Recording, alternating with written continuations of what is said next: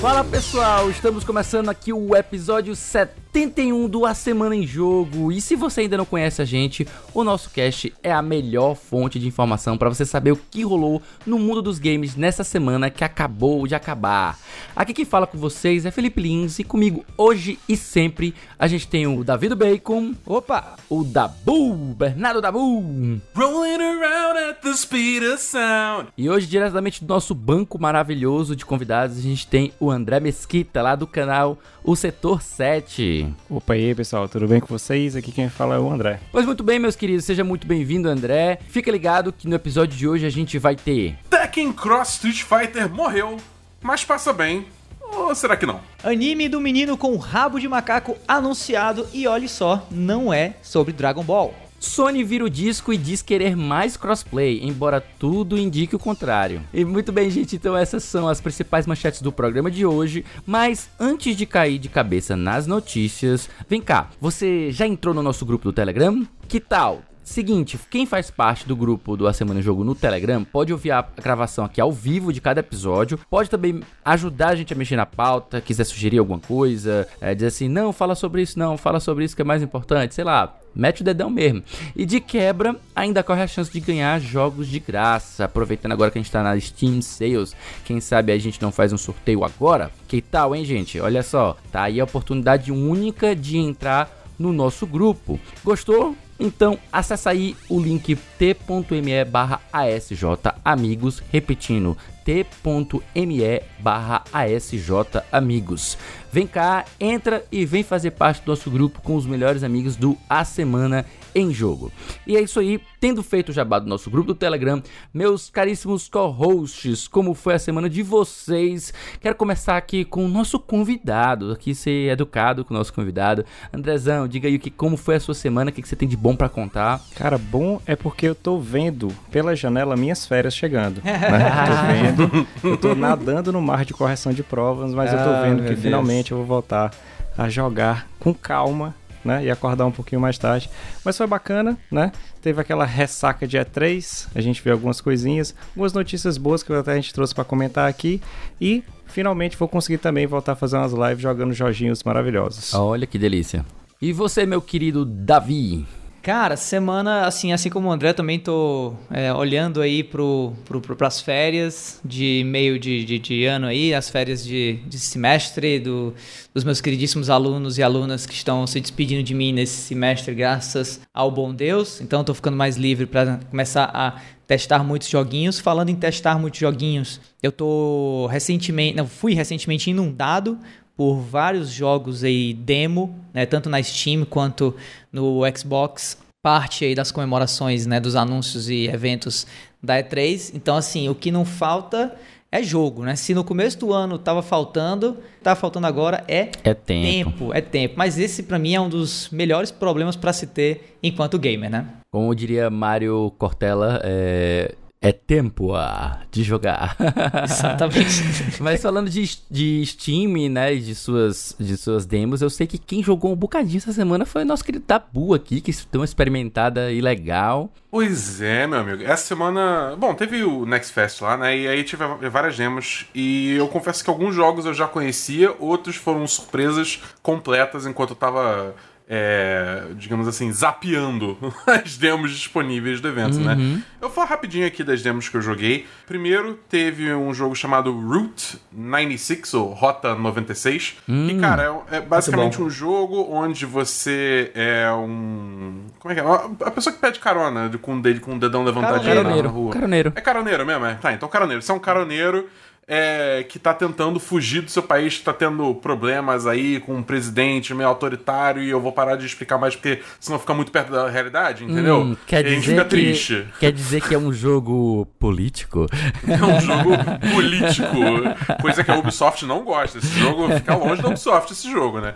Mas é. É enfim. aquele que, que é um first person atirador de dinheiro, né? É, exatamente, tem um momento que rola isso mesmo. Mas enfim, é um jogo que, tipo assim, ele tem vários caminhos que você pode. Porque a sua jornada efetivamente é você fugir do país é cruzando a fronteira, né? E uhum. a forma que você chega na fronteira, tipo, tem, tem vários caminhos diferentes que você pode seguir, pessoas diferentes que você pode encontrar, e a história se desenvolve de várias formas. A própria uhum. demo incentiva você a jogar duas vezes para ver como que coisas diferentes acontecem e realmente é tipo, parece ter bastante espaço para coisas loucas acontecerem, entendeu?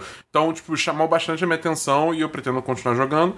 É, outro jogo é o Sable, que foi um jogo que me chamou mais atenção pelo visual dele. E eu confesso que jogando só o visual mesmo continua me atraindo. Só o visual, né? É. é. um jogo de exploração open world, só que, tipo assim, você joga do que é, lá, imagino que seja a primeira meia hora da, da do, do, jogo, entendeu? Que é, tipo, muito tutorial, ensinando você a comandar por aí e tal o que não é exatamente a coisa mais atrativa, mas dá uma sensação boa do que do escopo do jogo, assim, mais ou menos, entendeu? E dá para você explorar mais o, o, ambiente, o mundo e a, o estilo artístico dele, que é interessantezinho. Tem um outro jogo indie também, que é o Patrick's Parabox. É, uhum. não, não confundir com Paradox, é Parabox, com B de bola. é, que é um jogo de puzzle onde você é uma caixinha e você tem que, tipo, posicionar as caixinhas no lugares certos para passar pro próximo nível. Eu não quero dar muito detalhe porque esse jogo, tipo, ele ele tem umas sacadas muito geniais em termos de. Porque o nome é Parabox, que tem paradoxo, né, implícito ali, e uhum. rola umas coisas muito malucas. Então, Trocadilhozinho eu, eu, básico, né? É, um trocadilho básico, exatamente. Mas, então eu recomendo muito você ir atrás desse jogo, porque ele faz uns, uns mindfuck, assim, muito bons. Muito bons e me pegou completamente de surpresa. E por último, o, o jogo que eu acho que eu mais. que mais me pegou de surpresa assim, é, foi o Dodgeball Academia, que é um jogo hum. feito por brasileiros, pelo pessoal da Pocket Trap. Eu não sabia da existência desse jogo até eu começar a procurar por demos do, do Next Fest. E, cara, é, é simplesmente excelente o jogo. É um, é um jogo. Como é que eu posso dizer? É um jogo de, de queimada, né? Você uhum. joga queimada, ou os cariocas queimador. é... Nossa. Pois é, a gente sempre chama de queimada. Eu, eu, só vejo todo mundo online chamando de queimada. Eu, tipo, gente, como assim? Mas enfim. É queimada. é, um jogo de queimada, onde você tá, tipo, você tem uma equipe de personagens, tipo um RPG, assim, que você vai passando de nível, ganhando experiência, ganhando habilidades, sei o que e tal. E aí, tipo, você joga a bola para tirar a vida dos inimigos. Só que aí você tem como, tipo, rebater a bola, agarrar a bola, jogar a bola carregada, usar especial. E é muito divertido. E o melhor de tudo é que, assim, o jogo, obviamente, por ser feito por, por brasileiros, tem é, é, uma tradução, uma localização, e é excelente a localização. Eu ri não é várias é localização, vezes. É, seria, seria o texto original mesmo, né? Já que ele é. Então, é então, então. Eu, eu assumiria, normalmente assumiria que sim, mas um desenvolvedor, por acaso, apareceu na live que eu tava fazendo dessa demo. Uhum. E ele uhum. falou que eles fizeram o jogo primeiro em inglês. Ah, interessante. Entendeu? Então, nesse caso, eu acho que é uma localização. Se contaria é. com uma localização mesmo, porque se a língua primeira, que surge primeiro é inglês, Sim, né? eu, eu, conversando com um amigo que ele é dublador, que ele é, ele é estudioso de dublagem, né? Ele tava me falando que quando você tem a criação de origem dentro do próprio jogo, é, digamos, ele é bilíngue, ele, ele tem, digamos, voz original, ele teria texto original bilíngue. Então, não sei se a gente poderia chamar de, de localização, seria ideal mesmo dizer que é, ele tem a versão em inglês e a versão é, em português. É, então vamos dizer assim, ele tem uma versão em português que é simplesmente excepcional. O texto tá maravilhoso. Massa. É, tipo, parabéns pro pessoal da Pocket Trap, vocês acertaram bastante. Um jogo que eu nem sabia da existência, agora, tipo assim, para mim é basicamente compra garantida. E eles falaram também na, na live que não vai demorar muito para lançar esse jogo. Ele vai lançar relativamente em breve. Então fiquem de olho aí, é Dodgeball Academia, um jogo brasileiro, vamos dar apoio aí pro, pro nosso mercado nacional de desenvolvimento de jogos. Na hora. É... E outra coisa que eu quero comentar aqui que essa semana rolou a orquestra de 30 anos, celebra... celebrando 30 anos do Sonic, eles tocaram músicas dos jogos 2D, dos jogos 3D, chamaram a banda Crush 40 pra trazer de volta e foi. foi cara, eu, eu fiquei emocionado. Eu, real, eu, tipo, não esperava ficar tão emocionado vendo aquilo tudo, foi muito bonito. Eu, eu amo as músicas de Sonic. Não, Vamos com calma. Vamos com calma, não é pra tanto. Mas assim, eu fiquei, teve horas que eu fiquei arrepiado, assim, principalmente quando começou as músicas de Sonic Adventure 2, que eu acho Nossa. que foi o Sonic que eu mais joguei, assim, né? E muita gente também, né? É, bateu, bateu, entendeu? Bateu, é, né? Então, cara, eu recomendo todo mundo que tem, tipo, um mínimo de apreciação por Sonic, ou jogou Sonic quando era criança e tal, vai ver a apresentação toda, todas as músicas estão, todas as composições, no caso, estão excelentes, estão muito boas, e, sei lá, é, você tem uma dose de nostalgia aí. É bem bom. E você, Li? O que, que você fez na semana? Cara, essa semana foi um misto muito bom. Eu terminei minha. de, de remover o meu backlog de trabalho. que tava acumulado da semana passada. Então eu fiquei mais livre também para fazer coisinhas, para jogar um pouco. Eu tô me habituando agora a fazer live todas as terças-feiras, né? Toda terça e quarta. A terça é de jogando. é de Jojinho, né? De Jagenhos. Jogando alguma coisa bacana que esteja na minha backlog ou que eu esteja afim de jogar. E na quarta-feira eu tendo a jogar RPG. Eu tenho mestre RPG, então eu faço uma live de RPG. Entretanto, às vezes eu não consigo que os jogadores estejam disponíveis na quarta-feira. Algumas vezes tem trabalho ou tem uma aula, alguma coisa assim. Um deles tá, é estudante de medicina, então realmente tem muita complicação em relação à questão de horários. Então, às vezes eu, eu faço uma dobradinha.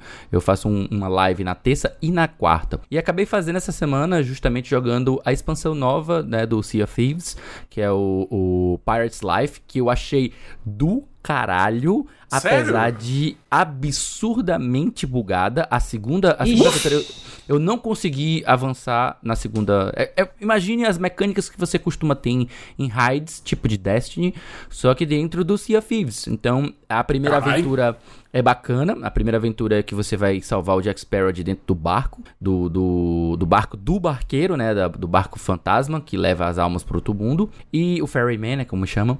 E depois. Você tem umas aventuras extras, acho que são, salvo engano, são cinco aventuras, um pacote de cinco aventuras, e eu só consegui jogar a primeira, porque a segunda ela, ela começa a bugar de uma maneira que tem uma luta lá que você precisa lutar contra o, o Kraken, e é pra ter balas nos barris que tem dentro do navio afundado. Sendo que tem um pequeno problema. ah, o bug remove as balas de canhão. E aí você não tem como causar dano suficiente no, no Kraken pra poder avançar. E aí, sem dano suficiente, você Nossa. acaba falhando a missão. Fora outros bugs que estão lá acontecendo, eles já reconheceram a existência dos bugs, né? Eles lançaram uma nota hoje é, reconhecendo a existência e que eles estão trabalhando o quanto antes para poder corrigir, o que é é, é animador, apesar de ser muito triste, né? O, o jogo tá bugado do jeito que tá, né? Mas como eu pago Game Pass, tem acesso, né? Além disso, eu Pensa, também pensa assisti... assim, Lee. Pensa assim, Lee. Quão pior seu jogo como serviço estiver, ele não vai estar pior do que Vingadores, que essa semana Sim, sim, tava sim. mostrando a IP de todos os jogadores Nossa, na tela. isso é Sim, ridículo. tá sim, ligado? Jesus, amado, eu vi essa história aí, eu fiquei, nossa Cara, senhora. esse jogo eu não joguei. Assim, eu joguei a beta, parei quando, quando pegou o Homem de Ferro, eu falei, não dá pra mim, mas foi o pior review que eu tive que fazer pra um canal que me chamou. Cara, eu não aguentava mais ver um boneco de costas andando pra frente, não aguentava mais. Nossa, Vocês esse acham- jogo, esse jogo é muito muito fraco, ruim. cara. Vocês É, acham que a Crystal Dynamics falar mal sobrevive dele. depois dessa? Oi? Ah, sobrevive. Ah, sobrevive. Vocês acham? Eu acho que Sobrevive. sobrevive, não sobrevive a gente, cara, eu, com o eu não negócio, entendi, eu não entendi a pergunta. Eu não entendi a E, se pergunta. a. Crystal Dynamics é responsável pelo jogo sobrevive depois dessa. Eu Ah, acho que não. Eu, Eu, acho, acho que que gente vai. depende, eu acho que depende do sucesso da, do Guardians of the Galaxy, né? Tipo, Mas, acho mas que... não é deles, Mas não, não é tem nada a ver com eles. Não, Ah, não é. Gua- Guardian- É da- da Guardians é Idols. É. Ah, da Eidos. Da Eidos ah, Montreal. eu pensei Eidos, que, elas- é que as duas estavam fundidas, era Crystal Dynamics Não, e mas eu Não. acho que é isso que vai acontecer. A Square pegou os estúdios, mas meio É. que eles trabalham independente. Ah, Pra tá. mim- Depois Cara, dessa, é capaz, vem pra cá, vem não pra acho cá. não. Eu acho Exatamente. que, tipo assim, o, meu ver, vai ser assim, é o... Vai ter expansão agora do Pantera Negra, que é, Sim. por si só é uma loucura, porque quem já tem o jogo vai ganhar essa expansão sem custo adicional, que por si já é um risco enorme pra... pra quer dizer, é, é, tipo, o eles estão apostando que isso vai chamar a galera de novo e vai salvar o jogo. Mas se isso flopar, eu acho que eles simplesmente vão abandonar o Vingadores e vão seguir pro próximo projeto. E é, isso É, aí, tá ligado? Eu Não vai acho que fechar. acho fazer que- isso mesmo. O, o que pode acontecer é o seguinte, da quantidade absurda de estúdios que a Square tem, depois que ela foi acumulando, qualquer projeto que venha da Crystal, tipo assim, não, vamos fazer depois, vamos fazer esses aqui primeiro, depois a gente pensa no de vocês, sabe? Lembra Vingadores? Pois é, dá um tempinho, deixa a internet ficar mais tranquilo com vocês e a gente faz outro projeto. Deixa eu começar a ficar naquele, naquela zona de esquecimento que a galera. Oh, aquele Isso. jogo não era tão ruim assim, não, né? Era, ele era injustiçado, era? Aí você vai ter alguém que vai dizer, era não, ele era ruim mesmo. É, não sei. Eu vou Pela, estar lá pra falar isso. pela quantidade de erros que esse jogo tá tendo e pela quantidade de lambanças e pela comparação, né? Que o jogo vai ter com os jogos live e agora com o Guardiões da Galáxia, que a gente não sabe ainda como vai ser, mas que aparentemente, pelo menos em relação à mídia, já está recebendo, né, já está sendo muito mais bem aceito do que esse jogo. Eu acho difícil a Crystal Dynamics se recuperar depois dessa, ou deixar de ser assimilada a outro estúdio, virar uma parada meio como foi com a Visceral, né? Que uhum. por muito menos, porque Dead Space 3, a franquia como um todo não foi uma franquia fracassada, muito pelo contrário, mas Dead Space 3, 3 não, não, não foi aquilo que eles estavam esperando, né? Mas isso foi o suficiente para bye bye Visceral, né? Cara, e, mas, mas, a gente tá falando de EA, né? A gente tá falando de EA e, e não pode confundir EA com Square, que são empresas bem distintas, apesar de que Money Talks, né? When Money pois Talks, é. Bullshit Walks. Pois é. E outra, e, só para finalizar, tem a questão da, da, da, licença também, né? Existe um custo muito maior de você uhum. ferrar um jogo licenciado do que você ferrar um jogo de IP própria, né? De propriedade Sim, intelectual certeza. própria. Então eu acho que também. é aquela coisa. You had one job, entendeu? Pro pessoal da Crystal Dynamics, assim. Não, não era muito difícil fazer um jogo live de, de Vingadores já em cima de uma IP que, pelo amor de Deus, não tem IP mais Pois benquista pelo público do que. Eu claro acho que a expectativa. Que fazer live eu acho que fazer um live service de qualquer jogo é diferente. Mas, o jogo, não, é mas o jogo não precisava ser live necessariamente. Não, e o, então, é e o tipo de live que eles você falou... dos, dos higher-ups, né? Dos, dos, mas aí a gente não vai saber. Mas é, foi o que você falou. Não era tão difícil fazer um jogo live service de coisa. Era, porque um jogo live service ele precisa ter conteúdo original, ele precisa ter muita coisa para se sustentar, além de ter um loop Bom, muito bacana, né? O que, tipo, eu não acho que seja o caso, o caso dos Vingadores? Bom, eu acho que o futuro dirá, mas o futuro dirá. E não falando me surpreenderia. Futuro, vamos entrar agora no futuro e vamos tocar o primeiro bloco de notícias da semana em jogo.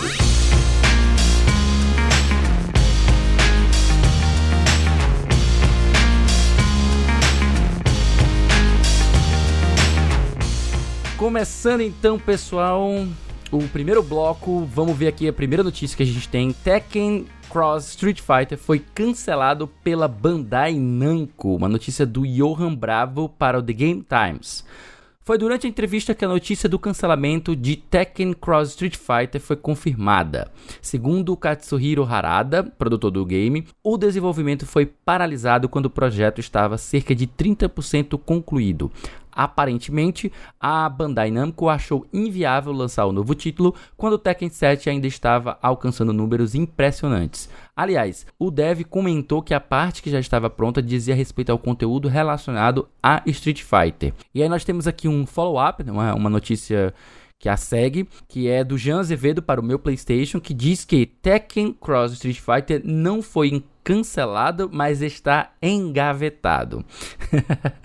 e aí, deixa eu fazer a leitura aqui rapidinho. Katsuhiro Harada, produtor de Tekken, diz que Tekken Cross Street Fighter não foi cancelado por completo, mas no momento se encontra engavetado, tá congelado, tá na geladeira, né? Uhum. A confusão com a informação ocorreu devido à má interpretação na tradução de seu programa, embora o game realmente esteja com apenas 30% de seu desenvolvimento encaminhado. Através de seu Twitter, Harada explicou que algumas das palavras teriam duplo sentido em sua língua. A expressão projeto morto no contexto mencionada significava engavetado. Essas coisas lost on translation são foda, né? Quando você, quando você não conhece muito bem uma língua, você pode perder essas nuances e fazer traduções erradas. É, mas e aí, meus queridos? Davi, você estava animado para Tekken Cross Street Fighter? Eu sei que você não é o maior entusiasta de jogos de luta, por isso eu já, logo, já lanço logo a pergunta para você. É, eu já digo logo, não, nem lembrava que esse jogo existia. Inclusive, eu também não, vou confessar que eu também não. É... Ele não existe, Davi. Esse é o ponto, é, tá né, exatamente, exatamente. Então, pronto, eu tava alinhado aí com a premissa de que o jogo não vai acontecer nunca. Cara, eu, eu não sei, eu, eu, acho, eu acho essas, essas assim, a, a cultura japonesa é, é fascinante em vários aspectos, né? E a gente hoje vive em um contexto de desenvolvimento de jogos muito mais pautado por produções ocidentais do que, do que né, asiáticas, né, e tal. Na minha opinião, né? Obviamente pode ser que eu esteja errado aí do ponto de vista de números, mas é muito curioso ver como às vezes o jeito japonês de fazer jogo é, é, é muito diferente, visto por nós como algo muito estranho, muito bizarro, quando na verdade faz parte, né, no fim do dia. Eu, eu não, eu não Eles acho que esse jogo capitalistas, né? Também. Eu não acho que esse jogo vai sair, mas é, indo aí pelo mesmo caminho dos jogos japoneses e tal. Metroid Dread ficou quanto tempo aí na, na geladeira, digamos assim, ou o nome Metroid Dread? Né? Até sair, acho que foram, eu vi, um, eu vi algum canto aí que foram 15 anos, 11 anos. Foi tipo foram... isso, foi algo nesse, e, nessa fase E aí. esse próprio jogo, o próprio Tekken vs Street Fighter, o outro jogo, Street Fighter vs Tekken, ele também foi lançado há não sei quantos anos atrás, 10 anos, 11 anos atrás, assim, é um, é um negócio... Só 2012. E eu não vou nem mentir que, que, essa, que esses títulos em si causam uma puta de uma confusão. Que você vai dizer, ah, aquele é. jogo do Tekken vs Street Fighter. Não, não Também, é o Tekken vs Street Fighter, não. Né? É o Street Fighter vs Tekken. Eu, não, assim, fora, fora o quão desafiador vai ser vender esse negócio sem fazer Sim. com que as pessoas se confundam. Mas em, em uma ah, realidade. Eu, assim, eu acho Mas que, eu nesse, acho que no nicho nesse caso, não confunde, nomenclatura. Não Acho Exato. que nesse, nesse, nesse, nessa nomenclatura já passou tanto tempo que Street Fighter Cross Tekken saiu que, tipo, não, não, não vai ter tanta confusão e, mais. E, né? e numa realidade de Xbox One S e Xbox Series S, amigo, Puxa, isso, isso, isso pra mim, Fora isso pra mim é o de é a mesma energia. Né? É a mesma ainda energia. Tem questão, ainda tem a questão que, como é um título muito, muito específico para um nicho de segmento de mercado, então também ainda tem mais esse detalhe que eu acho que a galera que tá ainda na expectativa de jogar esse jogo não deve estar, tá, assim, tão preocupada com, com o título ser confuso, sabe? Uhum. Ah, cara, mas sei lá, eu acho que, tipo assim, cada vez mais jogos de luta estão tentando ser mais acessíveis e é, conquistar um público mais casual. É só você ver, por exemplo, o Guilty Gear Strive que lançou aí é, esses últimos tempos, que é um jogo que notoriamente era difícil para um cacete de se aprender a jogar, mas a cada versão do jogo vem, digamos assim, simplificando sem sacrificar necessariamente a profundidade do jogo, porque eu acho que, é, principalmente no Strive, ele ainda tem uma identidade muito própria, mas ele ainda é um jogo muito mais acessível justamente para ter o, o, o Zé Casual que vai comprar o jogo, jogar 10 horas e vai largar, entendeu? O Zé uhum. Casual, adorei, muito bom. É, tu quer fazer mais algum comentário, Dabu, pra, pra fechar aí, já que a gente tá aproveitando aqui, a gente tá nesse bem bolado aqui, cada um fala um pouquinho? Cara, sei lá, eu acho que essa vibe de manter segredo da indústria de jogos é um bagulho que, tipo, já passou e me cansa, entendeu? É tudo um segredo absurdo, demorou 11 anos para darem alguma informação sobre esse jogo, entendeu? Que, tipo assim, cara, são, já passou 11 anos, esse jogo não vai rolar, tá ligado? É tipo, ah, não, mas ele está engavetado. Tipo, bicho, é um jogo que você tá unindo, tipo, franquias de duas publishers diferentes, tá ligado? Você tem a, toda a questão de de direitos autorais aí é tipo, não vai rolar, não vai rolar, não vai rolar, entendeu? Então para que ficar nessa, nesse segredo, tipo, uh, será que vai rolar? Isso me cansa, isso me cansa, é uma coisa que eu queria que acabasse da indústria de jogos, né? Tipo, a gente já não vê tanto isso mais na indústria de música, na indústria de cinema, mas por algum motivo existe essa, essa, essa paranoia sobre revelar coisas cedo demais na indústria de jogos e acho que isso é só o exemplo mais claro disso que a gente teve nos últimos tempos aí. Talvez é, tenha, é, eu tô seja, cansado. Talvez isso uhum. também tenha alguma relação com a forma com que o público reage, né? Porque é só a gente ver aí como foi a pressão sobre a CDPR, né? Na, no ano passado, para ela já tinha adiado várias vezes o Cyberpunk, ela deveria ter adiado novamente, mas a pressão estava tão grande e como o jogo já estava anunciado, o hype já estava imenso, a galera pressionando o tempo todo. Então, Sim. talvez tenha esse problema justamente de, de guardar segredo às vezes, justamente para que o pessoal não fique perturbando, os devs não sejam incomodados, sei lá, com, com ameaças de morte, é, essas coisas lá. assim. É, é vamos, louca, vamos, né? Deixa, deixa, é louca, né? Tipo assim, você atacar dev por qualquer motivo, tipo, ameaça de morte, ameaçar a segurança dele, vazar dados pessoais, você tá errado, você Não, claro. é um merda, categoricamente falando, você é um merda, para com isso. Entendeu? Mas assim, eu acho que também existe um trabalho tanto da comunidade gamer quanto também desenvolvedores de também tentar fazer um trabalho de manejar a expectativa, né? Porque a gente uhum. vive numa indústria que é tipo, é, é, montar hype em cima de hype em cima de hype, mesmo quando esse hype claramente não vai ser correspondido. A galera que é mais veterana sabe identificar quando o bagulho tá sendo hypado que não vai entregar,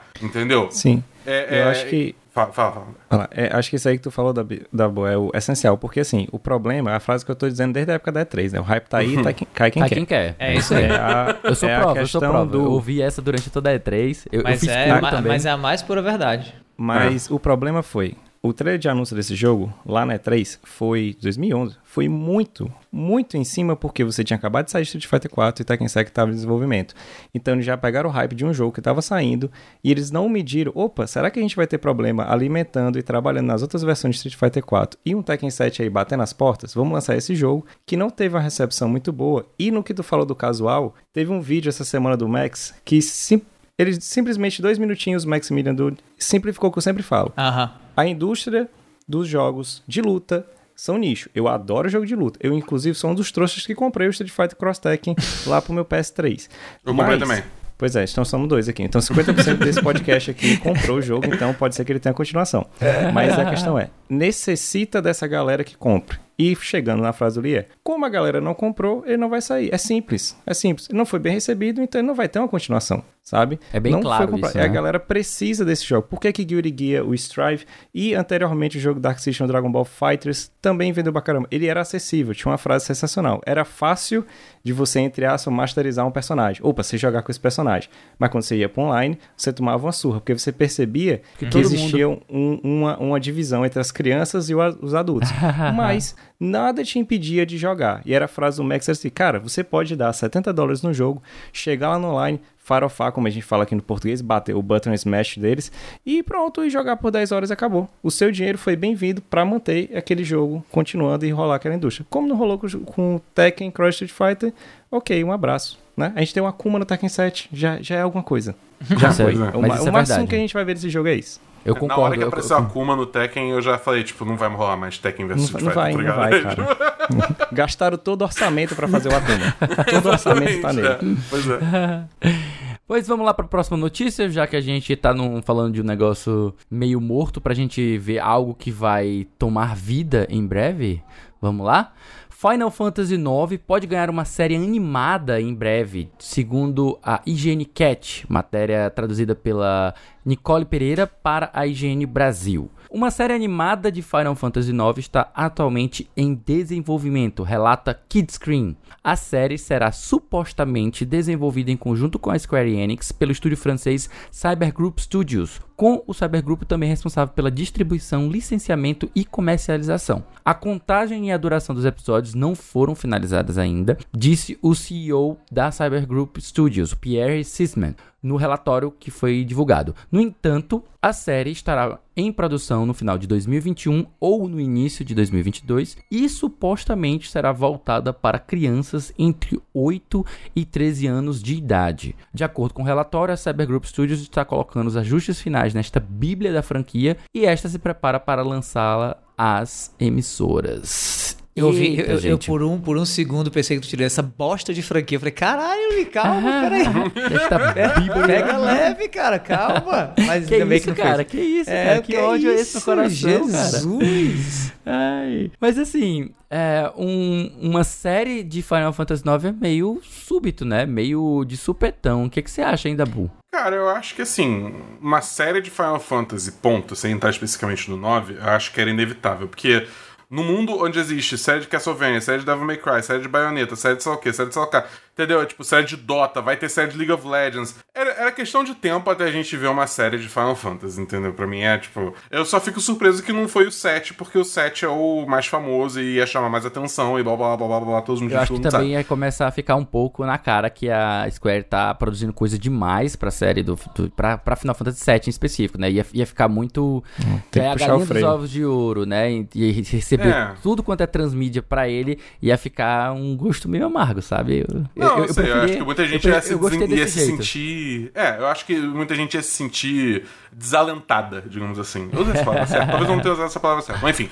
É, o, o- ponto é: o 9 eu sei que também é um jogo bem querido pela comunidade de Final Fantasy, então acho que, tipo assim, tava entre. é, acho que é. Os mais amados são, tipo, 3, o 7 e o 9, alguma coisa assim. Talvez o 5 também. enfim. 3, 6, 7 e 9. 3, 6, Três. 7, 9. É. Não, pra mim é, é 3, 3 barra 4, Tem né? um 4 Ou- também. É, 3 barra Ah, mas 4 isso aí é, é- é estatística, certo? É. Pra mim é o Muita 7, gente gosta o muito do 10 12, também. Eu, eu gosto É. muito do 7, gosto muito do 10, gosto muito do 4, do...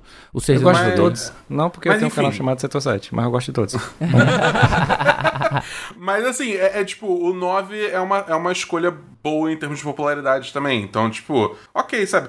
Eu pessoalmente não conheço o Cybergroup Studios, o estúdio que tá fazendo a animação, eu não sei qual o pedigree deles assim, né?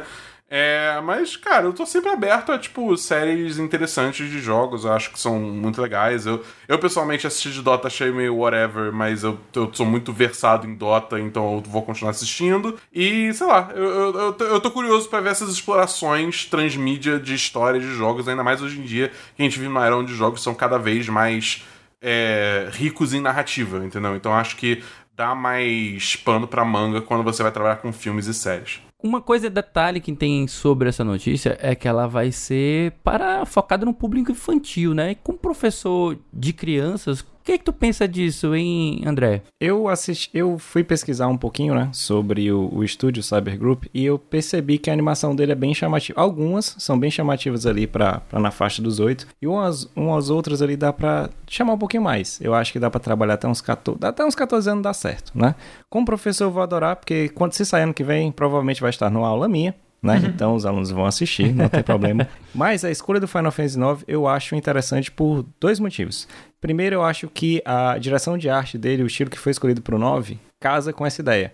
Você vê o tamanho dos personagens, o outro, ele casa bastante com essa ideia de animação para público infantil. Até porque depois, se... até porque depois do 8, você teve o 9 Sim. voltando pro estilo mais é, super Exato. deformed, mais chibi, né? Que Isso. lembra o 7, mas é uma coisa mais bem feita e proposital. A direção trabalha nesse sentido, né? Enquanto o 7 é. era misto, as, as cutscenes era uma Sim. coisa e no jogo era outra. O, o, 7, o 7 foi uma, uma quebra do que seria o Final, a série Final Fantasy, né? Ele foi meio distópico, ele virou uma coisa meio cyberpunk, se a gente comparar a época. O 8 já tentou trabalhar de uma forma mais adulta e o 9 é o que eu gosto de falar, que é o, seria o desfecho do, do que seria realmente Final Fantasy. Ele é o último Final Fantasy, de, entre aspas, eu chamo isso aqui de sangue puro. Né? Ele tem todos os elementos que tinha na franquia Final Fantasy ali, de 1 até o 6. O 7 e o 8 ele digitou um pouco, mas ele tem todos esses elementos. E eu acho que, legal. E olha que o 6 também tem a questão dos mechas Sim. também, que já é uma coisa também, já é fora do, do, E fora do os temas que o 6 adota, que são bem, assim, interessantes e que eu acho que é muito difícil eles trazerem pro remake, porque eles teriam que trabalhar muito e ia, ia fazer muita coisa com ele.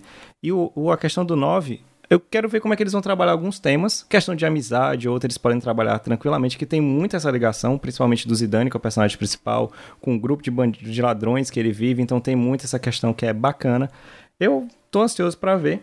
Eu espero que seja um pontapé, porque assim, o máximo de animações que a gente tem de Final Fantasy é aquele do Final Fantasy VII, que conta um pouquinho do prelúdio do Zack e do Cloud, e do Final Fantasy XV, que é o Brotherhood, que conta a história lá da boy band, liderada pelo nosso querido Noctis Barsaski, que é interessante, é bem feita, é bem animada, mas só são poucos episódios e eles te introduzem ao jogo. Não, é tipo assim, se você for ver solto, não faz sentido algum. Se você for assistir, assistir o filme, escutar a desgraça daquele podcast, só foi em japonês, mas obrigado, Caio, por ter traduzido, ter colocado pra gente no vídeo. E o jogo, aí você consegue ter uma noção completa. Eu acho que eles fizeram isso aí, fechadinho, bonitinho, tem tudo para dar certo. É, agora uma coisa que fica claro nessa, nessa proposta é justamente essa, como a gente colocou aqui, esse público-alvo é, fora do padrão, né? Tipo, enquanto Final Fantasy é uma série que já é, é trintenária, não sei se já tem 30 anos, mais, mas já tem, já tem algo nessa faixa aí. E você tem fãs que já, obviamente, já são 30 anos, é, 40 anos, 20 anos, então é esquisito eles fazerem uma série focada em crianças. O que, que tu pensa disso, Davi, do ponto de vista de estratégia? Qual que é a deles? Por que, que eles resolveram fazer algo assim, meio de súbito e específico para esse público-alvo? Olha, metade da minha resposta é um enorme não faço ideia. Assim, mas, é, é, é, a escolha faz sentido, segmentar para um público jovem faz sentido, mas por que de agora frente a talvez outras opções, frente a talvez até o próprio Final Fantasy VII, que beleza, entendo o argumento de exagero, de ser algo, né, assim, too much, né? Estamos ordenhando demais essa vaca leiteira da gente aí, mas ao mesmo tempo e tem um universo, cada Final Fantasy tem um universo próprio, né? Tirando aí os X2, X não sei o que tal, tirando esses, é, uhum. né, as continuações diretas e tal, você tem em cada um deles um universo novo e que é gigantesco e que pode ser explorado, assim, ad eterno, né? Uh, quantas vezes se quiser.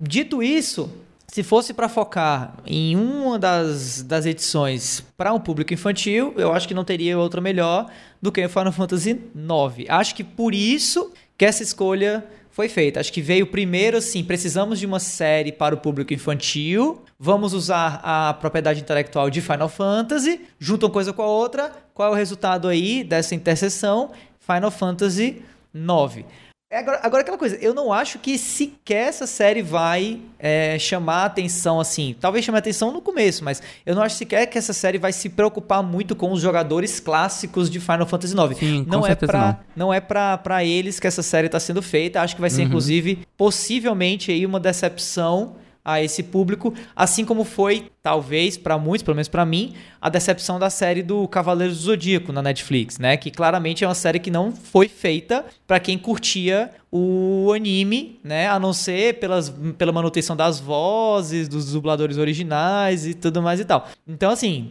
eu tenho zero expectativa por essa série, mas desejo sucesso, porque queria muito que vingasse um projeto assim, para que, quem sabe, aí Final Fantasy VII, Final Fantasy X, o Final Fantasy VI aí, o próprio 4, um dos meus favoritos, apesar de saber que não é, não isso não é consenso de maneira nenhuma, mas é o Final Fantasy VIII, possam virar série, porque eu acharia muito, muito massa uma série de FF8, uma série de FF7, uma série até do FF12 também, que né, tem todo aquele o, o, mundo ali do Tactics e tudo mais, que eu acho bem, bem, bem interessante. E no fim do dia, cara, quanto mais série de joguinho tiver fazendo sucesso, como foi essa de Castlevania, melhor, bicho. Melhor, assim. Eu, eu, o que eu quero mesmo é isso, é que o mercado dos games infecte todas as outras mídias que a gente tenha, para que no futuro, quem sabe, a gente veja o que está acontecendo agora com a Marvel, que tem gente que ama o Capitão América, ama o Homem de Ferro, ama e não sabe nem que veio de quadrinhos, né? E aí você vira e fala, pô, você curte personagem de quadrinho legal? Não, não, não, eu curto o Tony Stark do, do filme. Digo, não, não, mas o Tony Stark é de quadrinhos. É de quadrinho? Eu já conversei com gente que não fazia a menor ideia que tudo isso que a gente vê no MCU veio de revistinha em quadrinho.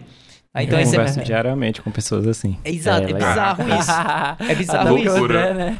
Mas é. o mercado dos games eu acho que está prestes a entrar nisso, né? Talvez aí pela série do Sim. Castlevania já tenha entrado, pelos uhum. filmes que estão vindo aí, né, da, por obra da, da Sony, né, como do Uncharted e tal entre mais cedo ou mais tarde. Eu vou achar massa isso. É, e falando só... de séries aí, né, a gente aqui na nossa série de notícias, seguimos para encerrar esse bloco e ir para o segundo bloco de notícias do A Semana em Jogo.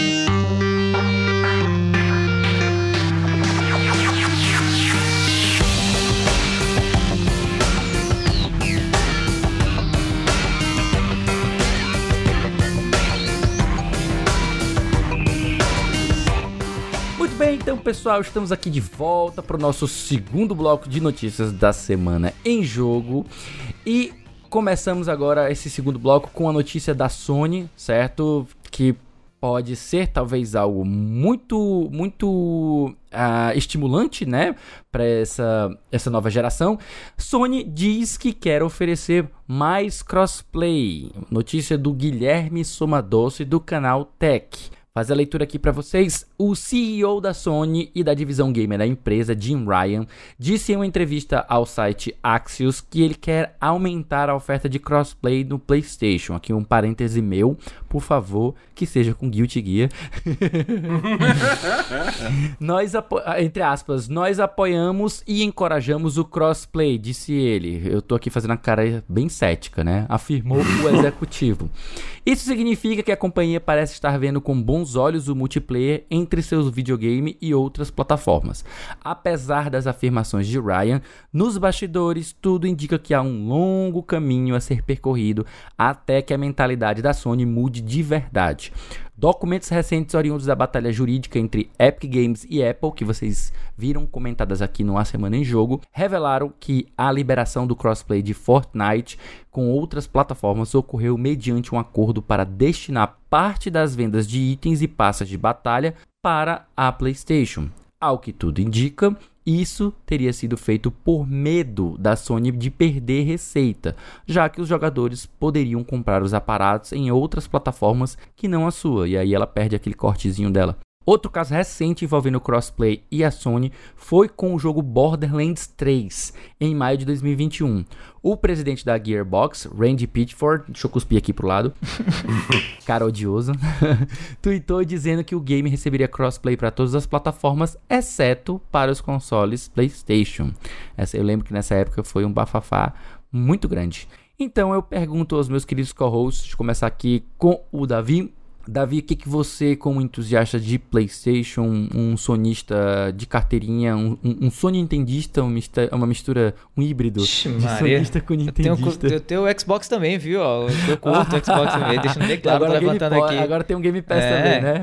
Tá certo, tá certo. Mas eu sei que você é bastante entusiasta da marca PlayStation, Sim. então o que, que você acha dessa resistência da Sony em, em ter o crossplay? Se isso de fato é vantajoso para ela ou se é um- algo negativo de um ponto de vista de marketing? Como é a sua análise sobre isso? Não, eu, eu acho que é, é algo assim inegável, né? Eu acho que é inexorável, mais cedo ou mais tarde a Sony tinha que abrir o- a- os jogos dela para é, outros, é, outras plataformas. É, é difícil segurar a pressão do mercado e a pressão que a Microsoft vem fazendo do lado dela, né? Deixando o máximo possível a plataforma Xbox disponível a outras pessoas e os jogos consequentemente. Não sei se isso muda muito a estratégia principal da marca, que é continuar confiando em exclusivos single player, né? Então, nesse sentido, abrir para crossplay e tal.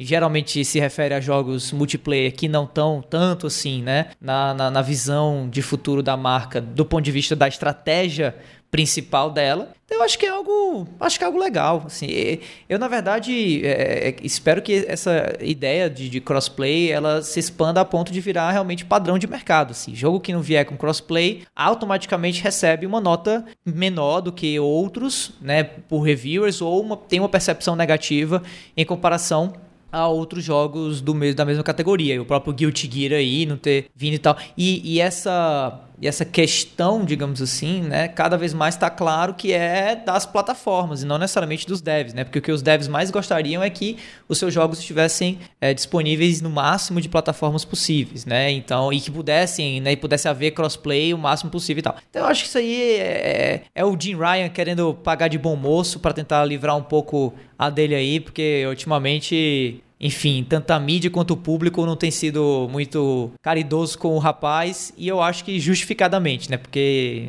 enfim, ele não vem, não vem fazendo um bom trabalho como spokesman, né? Como a voz da Sony em falar aquilo que o gamer quer ouvir, né? Muito pelo contrário. Eu, eu já sou do, do time contrário. Eu acho que o Jim Ryan tem feito algumas declarações recentes, especificamente recentes, muito, muito felizes, especialmente no que ele falou em relação a, a entender, né, que o que a gente comentou até, acho que foi semana passada, ou foi semana retrasada, não lembro agora especificamente, mas a gente comentou que ele estava se sentindo mais à vontade de, de levar os jogos do PlayStation para o PC, que enfim, é, tempos depois, é mais possibilidade de lucratividade e o, a- ele já está assegurando a novidade e chegar primeiro aos, aos donos de PlayStation, né? Mas isso aí é visto de maneira mista, né? O pessoal mais sonista fica meio chateado com isso, fica muito revoltado com isso. Eu, aqui do ponto de vista de PC Gamer, eu só vejo com bons olhos, então eu tenho ficado bem satisfeito com as últimas declarações do Jim Ryan, né? Mas é, e aí, Dabu, o que, que você pensa sobre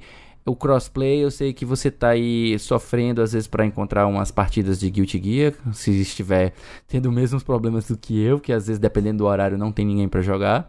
Mas o que, que você. ah, seria bem-vindo, né? Um crossplay aí. Ah, sem dúvida, cara. Todo jogo multiplayer, crossplay é bem-vindo, né? Pra mim, a, a minha opinião é muito parecida com o Davi nesse aspecto. É, tipo, tem que virar uma coisa do bico, entendeu? Já, já passou do ponto que, que isso aí é opcional, quem sabe algum jogo vai ter. É tipo, não, bicho, vamos quebrar essas barreiras aí, vamos deixar todo mundo jogar com todo mundo, parar com essas guerras de console, entendeu? E, assim, vale sempre lembrar que a Sony, desde o início, sempre foi a chata do rolê, né? Lembra que, a, eh, tipo, ficava vendendo aquela ideia de que não era possível fazer multiplayer, crossplay no PlayStation, porque sei lá o que, sei lá o que, até que a Rocket League foi lá e ligou o crossplay sem querer. e, aí, e aí deu tudo errado, a, a mentira caiu por terra, e aí a Sony, por pressão, começou a liberar crossplay em alguns jogos, entendeu? Então, tipo assim, sei lá, eu, eu- quando se trata de crossplay, eu não acredito em nada que a Sony fala, a verdade é essa.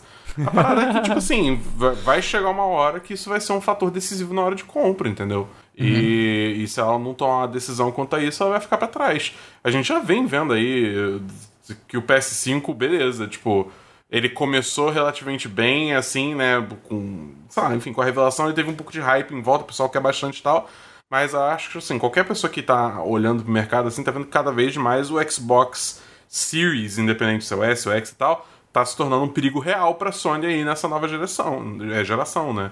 Dados exclusivos, dados dos serviços, dados, enfim, todas as coisas que você tem agregado à plataforma Xbox. Se você ainda adicionar crossplay em cima disso, é, é um perigo grande pra Sony, entendeu? Então acho que tá, já, já passou do ponto dela abrir o olho e uhum. começar a, a, entrar assim no bonde do crossplay, porque senão, bicho, é, é só prejuízo para ela no futuro. É, rapaz, eu, eu tô nesse time aí que já está literalmente vacinado em relação às declarações da Sony sobre crossplay, né?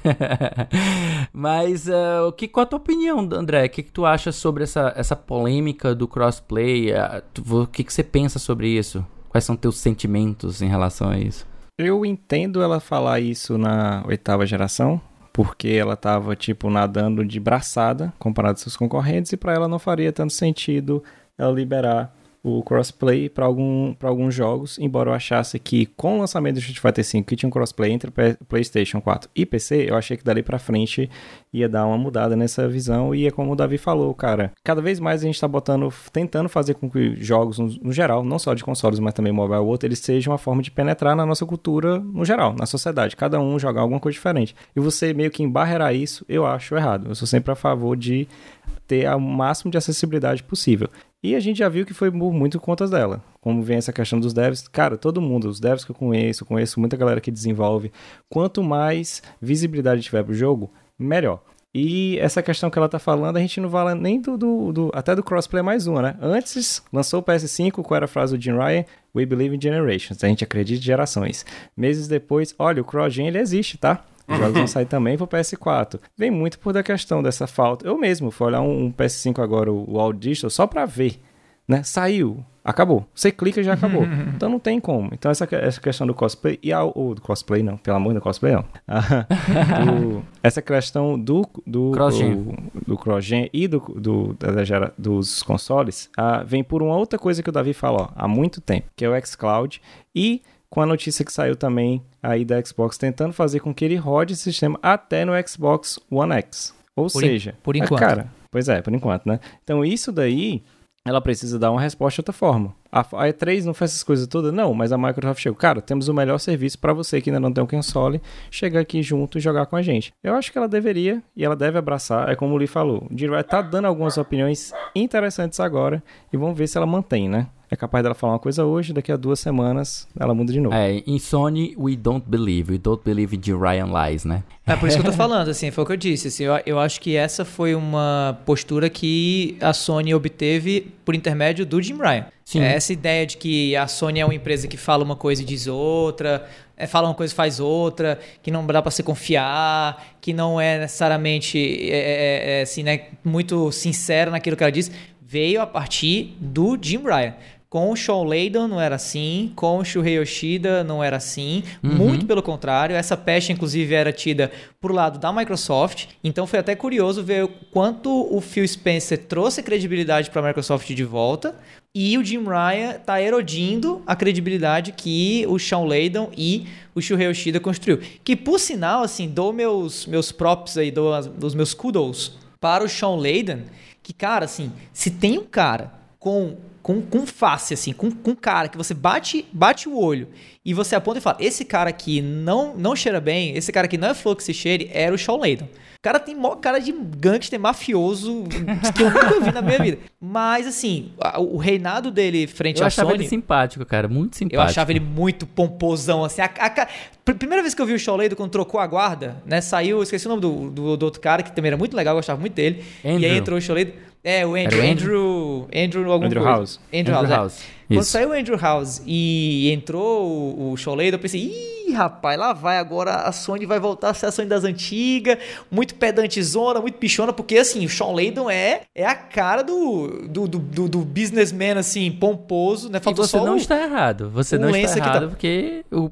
o PlayStation 4 surfou na concorrência, então eles, eles mantiveram. Não, mas é, mas essa... é que eu tô falando, assim, é, a, a pompa é uma coisa, mas para essa pompa se transformar em desonestidade, em ah, mentira, ah, em, em enganação, é aquilo que a gente faz automaticamente automaticamente na nossa cabeça, mas que não se traduziu na realidade do Sean Layden. Quando, quando assumiu o Jim Ryan, velhinho, simpáticozinho e tal, que eu, sinceramente, não, não, não, achava nada demais, não vi com maus olhos, nem com bons olhos, foi que a gente começou a ver essa história do We Believe in Generations e, e fala uma coisa e diz outra. Aquela frase que, ela deu, que ele deu enquanto ele ainda era vendedor, verdade, né? Ele ainda era o executivo da Sony, não era o, o Bambambam, Bam, Bam, mas que pegou mal lá no evento de, de. Qual é o nome do jogo? Jogo de corrida?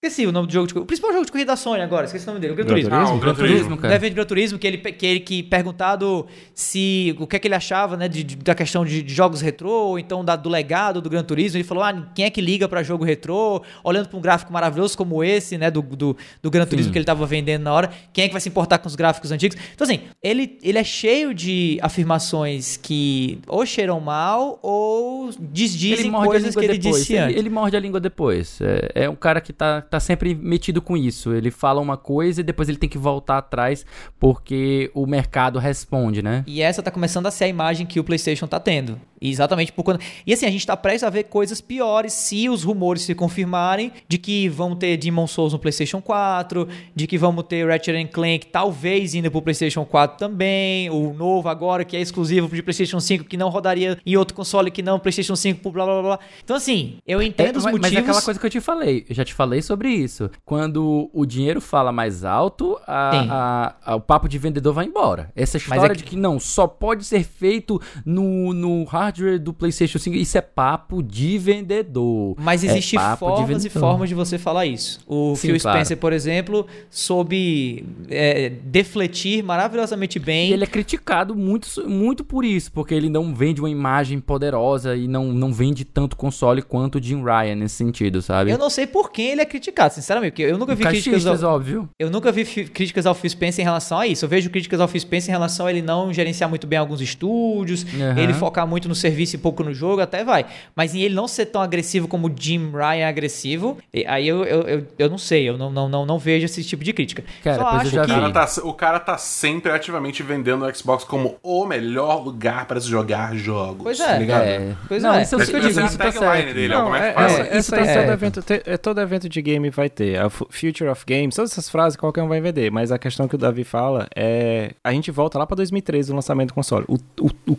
quanto a Microsoft demorou com a entrada do Phil Spencer pelas cagadas do Dométrico até ela mudar e ela ser o que ela é hoje. E mesmo assim, a pessoa que está fazendo no nosso, na nossa visão aqui, pessoas que trabalham, analisam e criticam essa parte de jogos, tá fazendo um bom trabalho, tá vendo como demora, e o DIY é tipo, de mês em mês, tipo, é. você fala, não, não vai ter. Aí depois acaba voltando. Isso cai mal tanto pela galera que consome, porque eu já vi gente defender isso, que eu acho um absurdo. Ah, eu comprei um PlayStation 5 porque me disseram que God of War só ia sair nele, porque disseram que o Ratchet Clank ia sair nele. E outras pessoas do outro lado falando, tipo assim, ah, não vou conseguir confiar nesse cara. Será que eu vou comprar um PlayStation 5? Pra quê? eu prefiro é. manter o PlayStation 4. Foi o que eu comentei Sim. aqui na, quando, quando eu tava naquele episódio que a gente falou do God of War. Cara, pra mim é ótimo. Eu ainda não tenho PS5, então vou conseguir jogar o jogo. Mas Vamos, é, vamos ver aí. Eu acho é. que não tem problema nenhum você seguir certas tendências de mercado e voltar atrás em algumas coisas, contanto Sim. que você se expresse bem. Eu acho que o Phil Spencer, ele se expressa Sim. muito bem. A, a, polêmica do da exclusividade dos jogos, jogos da Bethesda, assim, ninguém ninguém acredita, a não ser os, os fãs mais chiitas, assim,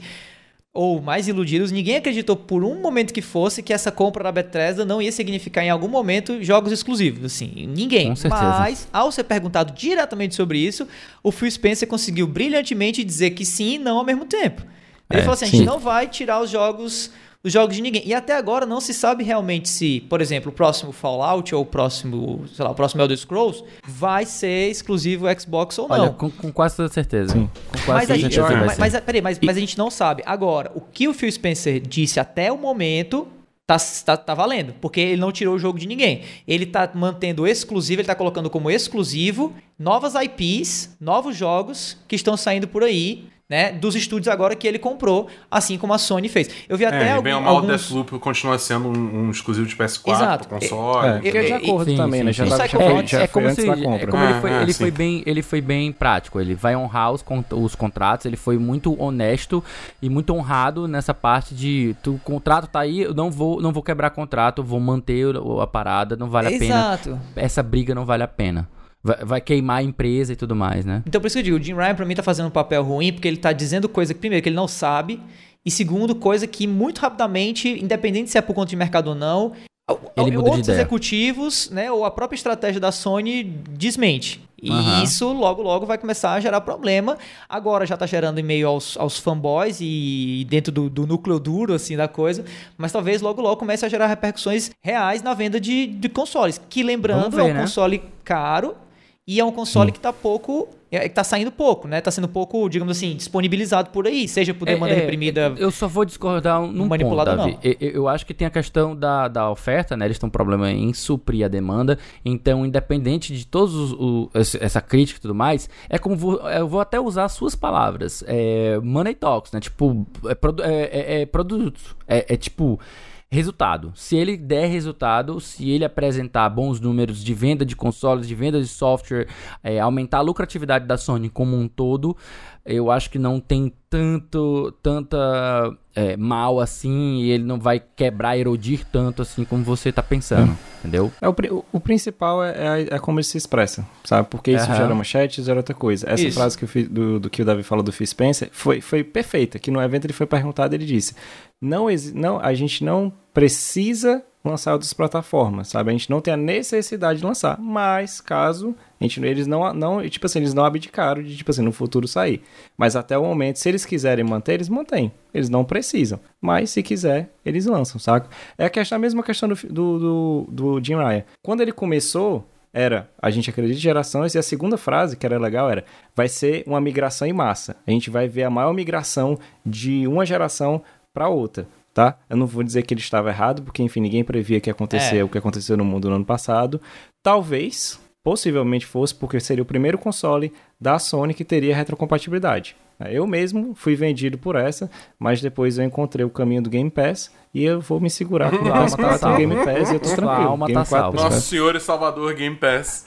Digo meu Que- bolso e dívidas também. Que pra mim ainda é a coisa mais bizarra dessa geração até o momento. É, é a falta de uma oferta de competição direta ao Game Pass. Assim, eu não entendo, não faz Mas sentido venha- mim. vai vir, vai vir. A gente, a Vai gente tem vir. que ver aí com- como é que tá essa questão da, da- da- das vendas, né? Porque, tipo assim, eu, eu ainda acho que a gente tem que ver isso mais pra frente, como é que vai estar essa briga de vendas, né? De, de números.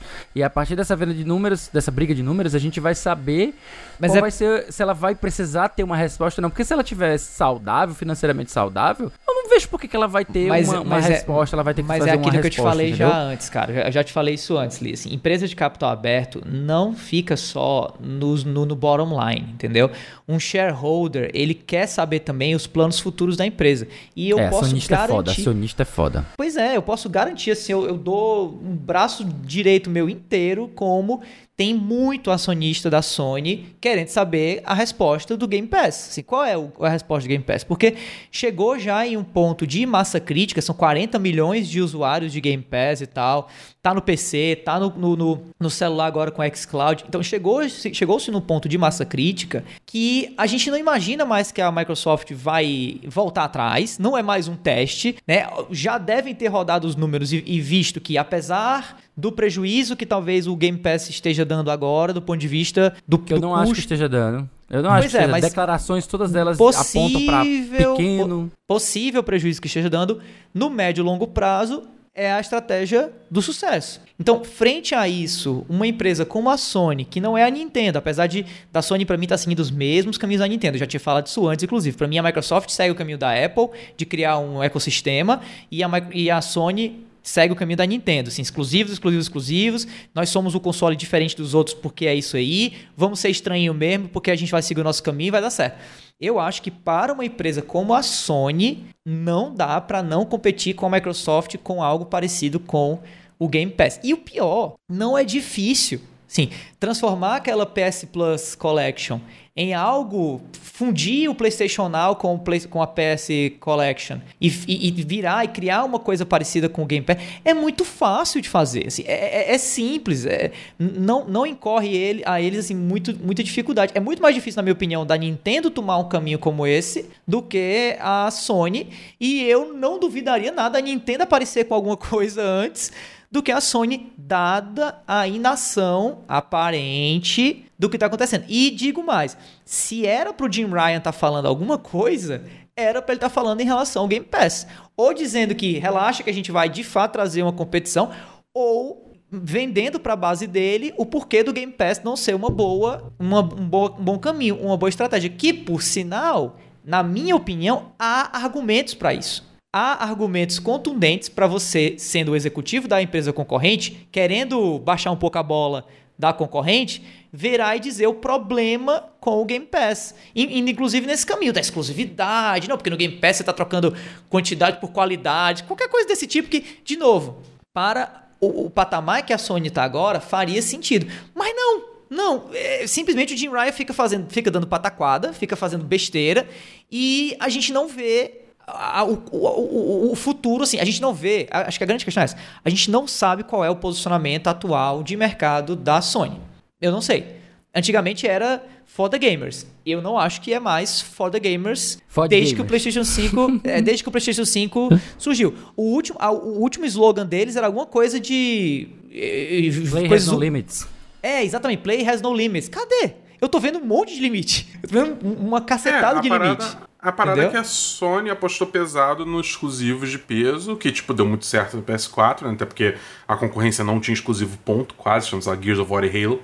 É, e só que agora a concorrência correu atrás, né? A Microsoft saiu comprando 350 milhões de estúdios diferentes e agora a gente finalmente está começando a ver os frutos disso. E se você parar para ver a C3, é tipo, cara, atualmente tem muito mais jogos de, de próxima geração, né, anunciada para a família Xbox do que tem para o PlayStation 5, entendeu? E aí? E cadê essa vantagem competitiva que a Sony tinha antes? Foi então, né? eu sinceramente acho que a vantagem competitiva de exclusivos continua intacta intacta, porque não é ter exclusivos, é quais os exclusivos você tem. Entendeu? Qualidade. É, exato. Para mim, essa é a questão. É, é tipo, cê, quantos concorrentes da Pixar existem por aí? Mas filme da Pixar é filme da Pixar. Assim, você, você, assiste, você assiste uma animação e você consegue bater o olho e falar, ok, isso não é Pixar. Entendeu? E, mas é animação. Não, mas é porque um jogo exclusivo, uma propriedade intelectual bem feita, ela é diferente de qualquer propriedade intelectual que não, uma outra empresa vai criar. Entendo eu entendo o que você tá falando, mas ao mesmo tempo eu acho que, tipo assim, você tem a Microsoft fazendo um splash tão grande é, com os exclusivos que ela anunciou, que eu acho que, tipo assim, beleza, a, Microsoft nunca vai ter The Last of Us. Mas, tipo, ela tá cada vez mais botando exclusivo pra frente, eu, que vai ser, vai ser um, um pois, peso, eu, pois eu me arrisco a dizer o seguinte: eu acho que a massiva maioria de usuários que a Microsoft está ganhando hoje e vai ganhar mais para frente, tá pouco se lixando para os exclusivos que a Microsoft está trazendo. Pouco é, se é. lixando.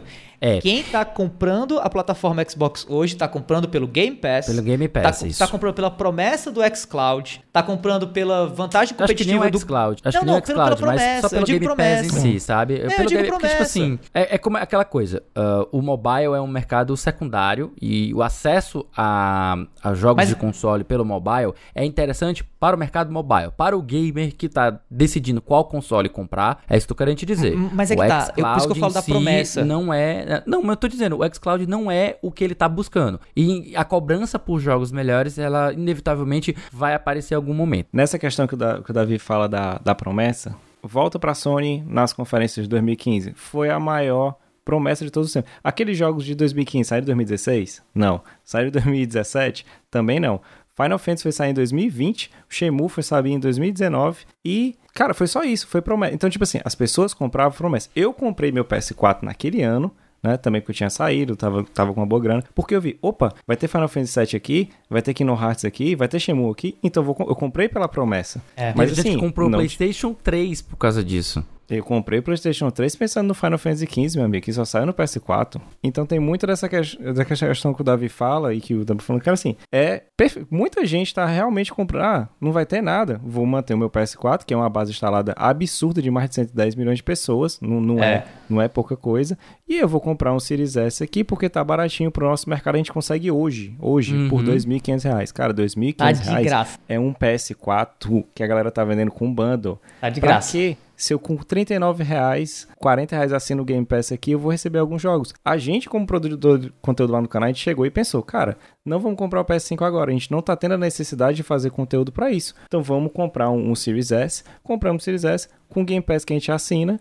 perfeito. Uhum. A gente consegue manter ali algum conteúdo rolando e falar, uhum. continuar falando sobre jogos. Na questão dos estúdios, aí vem o outro, vem o outro lado. O serviço, massa. Eu acho um serviço sem. Não tem nada como o Game Pass. Mas no manage dos estúdios, é como o Davi tava falando, cara, comprou muito IP, comprou muito estúdio, mas cadê esses aí para concorrer? É. Porque a gente sabe que o que vende também console. Eu, eu acho que também. Eu acredito nos exclusivos. Eu ainda sou uma das fiéis dos exclusivos. Eu acho que existe e isso ainda vende console. Não, mas... É, para mim é o que é. vende console é exclusivo. Eu não compraria, eu não compraria nenhum console da Nintendo se não fosse os jogos da Nintendo. Um exemplo. Eu não compraria da Sony se não fosse os jogos da Sony. Só um parênteses, vocês já pararam para perceber que se a Microsoft não tivesse comprado a Bethesda ela não tinha exclusivo para mostrar nessa 3. Eu digo assim, ela até teria, porque ela tem outros exclusivos Só do, sendo do dos outros estúdios. Ah. Mas, mas algo que o Phil Spencer falou, que inclusive foi o que motivou ela só ter mostrado os exclusivos que ela mostrou e não os outros que estão em produção ainda, Evalward e o próximo Senua Sacrifice aí, coisa tal, tal, tal, foi que ele não queria mostrar jogos que não estivessem disponíveis até 2020, até final de 2021, parece. Algo assim entendeu? O que só me deixa mais, assim, mais assim, é, impressionado com é, é, essa percepção. A compra da Bethesda foi a compra de exclusivos, mas de novo, estamos falando de exclusivos que já talvez existiriam se a Microsoft não não tivesse. Então, uhum. É, quem está comprando não está comprando por isso. Eu não acho, eu não acho até que, assim, de novo, né? Eu não acho até que, que o, a Microsoft vai conseguir puxar muito dessa questão de exclusivos enquanto o Game Pass estiver como tá. Talvez quando, e aí é, um, aí é total teoria da conspiração minha, assim. Talvez quando o preço do Game Pass começar a ficar um negócio salgado para valer, como eu acredito que vai começar a ficar, para vir de fato, de fato o faturamento que eles estão esperando e tudo mais, pode ser que os exclusivos meio que deem uma compensada. Tipo assim, porra, Game Pass tá caro, mas vai ter exclusivo A, B, C, D, E chegando day one para o serviço, entendeu? Aí sim, mas por enquanto não. E de novo, cadê a Sony com, com, com o competidor, cara? Porque senão fica uma coisa muito desregulada. E aí, nesse caso, eu dou razão ao Dabu mesmo. Se você olhar para o Game Pass mais Plus, né?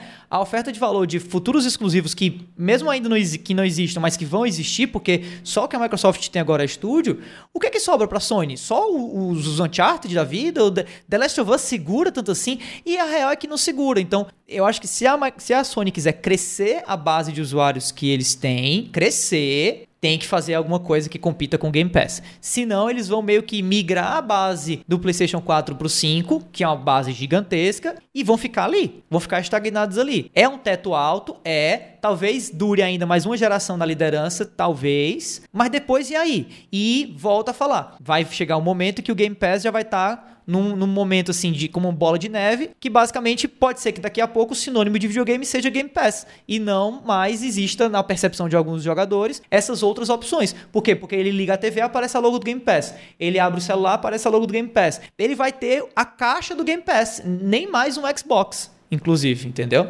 Então, assim, eu, eu tô enxergando dessa, dessa forma toda essa questão aí. E eu sou, assim, de todos aqui, até pra gente encerrar aqui e fechar, eu, eu sou o cara que eu entendo a, a, importância dos exclusivos e eu sei que eles são, como vocês colocaram, uma das forças motrizes, se não for a maior de todas, para você vender console. É, na minha opinião, é, é, a único, é o único motivo que me faz comprar, sabe? Eu sei que tem outros motivos, tem a questão da praticidade de você ter um console que você não tem quebrar a cabeça com driver, com instalação de jogo. É, ah, um jogo tem um conflito com alguma coisa aqui, não tá conseguindo rodar. É, tipo assim, não existe em console. Quando você compra um console e você seleciona o seu, você vai, é, em relação ao PC, por exemplo, você não quer ter essa dor de cabeça. Simples assim. E aí a segunda preocupação preocupação que tem é vai ser os exclusivos, é nem exclusivos, eu falaria acesso aos jogos que você quer jogar. A gente falar de exclusivo é uma coisa muito muito já para quem tá já numa digamos,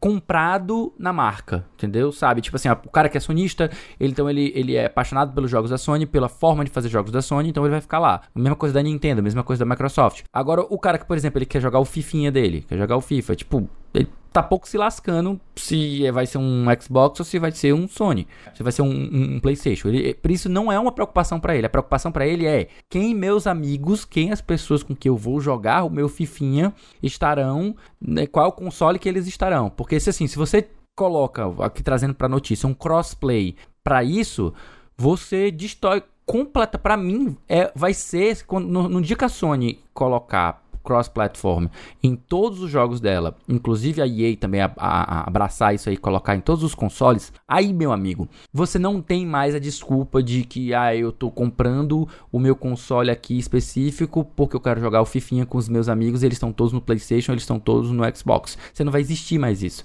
Você vai comprar o, console que te dá a, o melhor, melhor propostas entre exclusivos e serviços. Porque aí no momento em que. E estamos falando aqui de, de lembrando, a gente tem que lembrar que o Game Pass inclui o EA Play. A gente não costuma lembrar disso, mas o EA Play tá lá. Então os jogos da Electronic Arts mais antigos, obviamente os novos não, também estão lá. Então a proposta, realmente a proposta do Game Pass é absurda. Absurda. É. é muito jogo que você tem acesso com o Game Pass. Fica inviável a Sony competir só com, com, com um jogo aqui é colar. Porque, vamos ser sinceros, os exclusivos, eles não são uma coisa que vem todo semestre ou todo ano, 10 exclusivos por ano.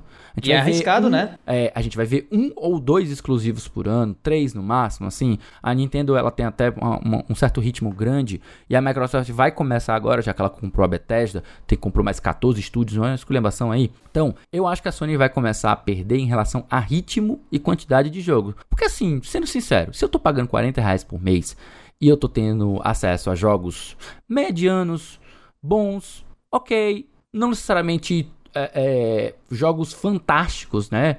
Tipo assim, talvez eu esteja me divertindo o suficiente num ambiente que a gente tem aqui que gente ama, tem muita gente que ama Assassin's Creed, acha uma franquia que não tem problemas e tal, apaixonado e tal. Quando eu pego gente que curte jogos assim que a crítica costuma bater mais e que não são jogos que tiram 90, que não, não tiram 95, 97, 100, não são jogos assim medalhões das gerações, mas que vendem muita, muita gente gosta desse tipo de coisa.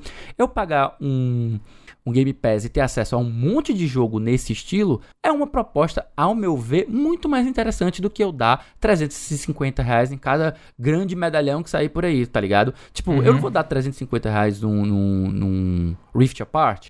Não vou. Num God of War, não vou dar. Eu não dou nem num Zelda, porque 350 reais é um jogo, é um, é um preço muito absurdo para eu dar num jogo. Especialmente quando eu posso pagar só 40 por mês e ter acesso a exclusivos da Microsoft e jogos AAA, jogos menores, jogos indies. O canal é 4, para mim isso é, um, é, irresistível. É completamente eu que gosto de videogame, eu gosto de jogo. Eu não gosto da Sony, eu não gosto da Nintendo, eu não gosto da Microsoft, eu gosto de jogo. Então, quando eu assino um serviço como a Microsoft, como da, da Game Pass, eu não tô interessado, ah, porque eu tô assinando por causa dos exclusivos da Microsoft que eu amo. Não, não, não. Eu, eu estou deixando de comprar jogos exclusivos da Sony. Tudo bem, eu não ia pagar 350 reais num jogo mesmo. Eu não ia. De jeito nenhum. Eu ia ter que esperar o quê? 5 anos pro jogo cair para 100 reais, 80 reais, 60 reais, que é o que eu costumo fazer. Eu ainda não comprei um monte de jogo do PlayStation 4. Já estão no preço? Já, já estão no preço. Mas eu ainda não comprei, porque, sei lá, não tive vontade ainda de jogar o God of War 2018, vocês terem uma ideia. Não tive, tive muita vontade de jogar o The Last of Us 2, é, é, dividi com um amigo, comprei e tal, mas não tive vontade de jogar outros jogos da Sony, porque são, sei lá, mundo aberto e, e muita coisa para fazer, e muito inchado, uma coisa meio gourmet da. da... Eu, eu sou mais gourmet, sabe? Eu sou muito mais gourmet em matéria de jogos. Eu prefiro experiências menores, que sejam mais impactantes, que tenham mais é, é, é, é ideias criativas, do que um jogo hiper inflado, que vai ter ter milhões de atividades para fazer e tal, essas coisas. E é o que eu acho que a Sony tá cada vez mais caminhando para esse lado. Vide aí o Ghost of Tsushima, vide o. Novo o, Horizon. O, o, Days, o Days Gone, o Horizon. Todos eles indo nesse caminho. Óbvio, você tem exceções como Rift Apart, você tem o God of War, que já tá começando a ganhar algumas coisas nesse sentido. Mas teve o The Last of Us 2, que mantém ainda seu, seu, seu foco, né? E o Jim Ryan já reclamou disso na época, né? Que não, sai muito caro fazer um jogo de 30 horas desse jeito, sabe? E aí eu vou ver Ryan como é que vai ser, né? merda.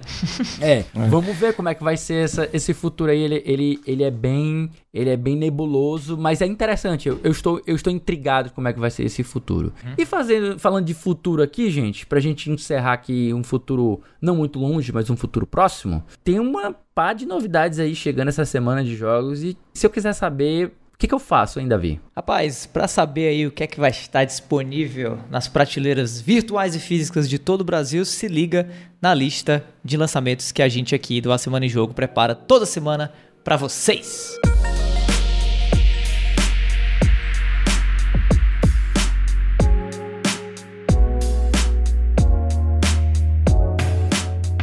muito bem, gente, estamos aqui então da semana de junho, de 28 de junho a 4 de julho. Nós estamos chegando aí Curved Space em dia 29, né, para PlayStation 5, Xbox X, PlayStation 4, Xbox One, PC e Nintendo Switch, né, um shoot'em up aí que está saindo.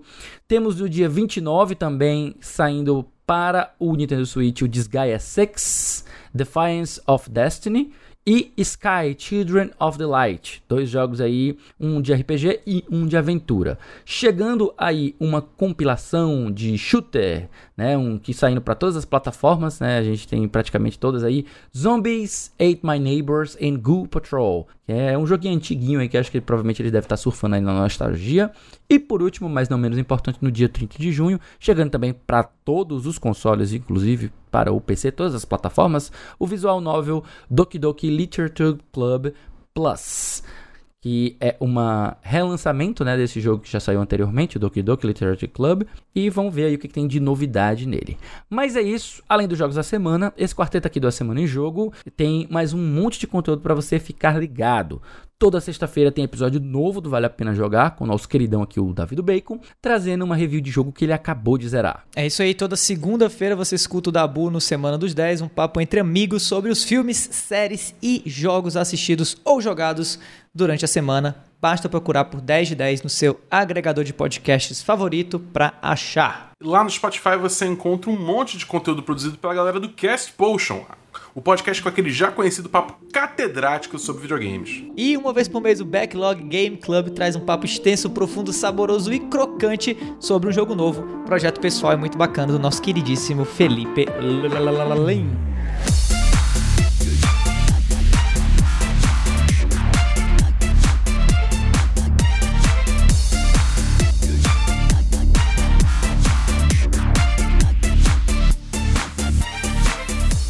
É isso aí, meus queridos. Esse foi o episódio número 71 da Semana em Jogo. Nós aqui deixamos o tempo correr e nos, vos presenteamos com esse cast gigante. E se você ouviu até aqui, olha, muitíssimo obrigado. E se você gostou do episódio, assina aí o feed do cast e fica ligado que semana que vem tem mais. E eu falo aqui de gigante, e nem é, né? O pessoal tá acostumado com um podcast às vezes de duas horas, três horas. Isso aqui é gigante mesmo. Para os nossos padrões aqui é maior. Antes de encerrar o cast, a gente deixa aqui nosso muito obrigado também ao pessoal do Jovem Nerd, ao Canal Tech e também da IGN Brasil e The Games Times. Não esquecendo também do meu PlayStation, responsáveis pelas notícias que foram lidas nesta semana, nesta edição do Cast. Nós também queríamos agradecer muito a participação aqui do André Mesquita, do O Setor 7, e queríamos convidá-los a ouvir o material deles e assisti-los também no YouTube e nos, no Twitch também, né, que tem a, a live semanal deles Faz, faz o teu jabá aí, André. Aproveita aí é, o espaço. Fazer esse jabá aqui, né? Não, não, não satisfeito de encher o saco de vocês lá no episódio é. 69, né? Estamos aqui de novo enchendo o saco dois episódios depois, voltando. Mas assim, quem quiser um conteúdo parecido com esse, a gente também tem no formato de podcast com notícias de quinta, que vai lá toda quinta-feira às 10 horas da noite lá na twitch.tv barra setor 7, que vai mudar pra sexta, mas eu te convido aí lá no canal para saber por que, que vai mudar pra sexta e ainda vai continuar com o nome Notícias de Quinta. Mas também, semanalmente, a gente fala sobre conteúdos relacionados aos jogos jogos, tipo notícia, uma notícia que não necessariamente iria para um podcast, um papo longo, como a gente discutiu aqui, curtinha, eu faço lá um vídeo e menciono. E também, se você gosta de animes, ou gosta de animações japonesas, vai para lá que a gente fala nomes gigantes e complicados que o Davi odeia, né? Que vem lá do Japão. A gente fala sobre eles também faz reacts lindos e maravilhosos. É eu, isso Romulo, aí. Rodrigo e Alessio. Olha aí, os caras entregam ao vivo, eles fazem barba, cabelo e bigode, cama, mesa e banho, todos os setores aí de entretenimento. Nós também deixamos aqui então, pessoal, lembrando aqui o convite novamente, reiterando, para quem quiser entrar no nosso grupo do Telegram e trocar uma ideia mais direta com a equipe do A Semana em Jogo, basta acessar o link t.me barra asjamigos, t.me barra ASJ Amigos. Estamos esperando vocês por lá. E para finalizar, que tal seguir a gente nas redes sociais? Você me encontra em arroba tanto no Twitter quanto no Instagram. Eu tô no arroba Bacon, no Instagram e no Twitter lá também. E eu tô no Twitter como arroba BRDabu. Eu estou lá no Twitter, somente no Twitter, arroba André X Mesquita. E é isso, gente. A gente vai encerrando por hoje. Fico muito feliz aqui com a presença de vocês, com a audiência de vocês. E a semana que vem a gente tem mais. No mais nada mais, a gente se vê na semana que vem. Valeu, pessoal. Tchau. Valeu, pessoal. Valeu.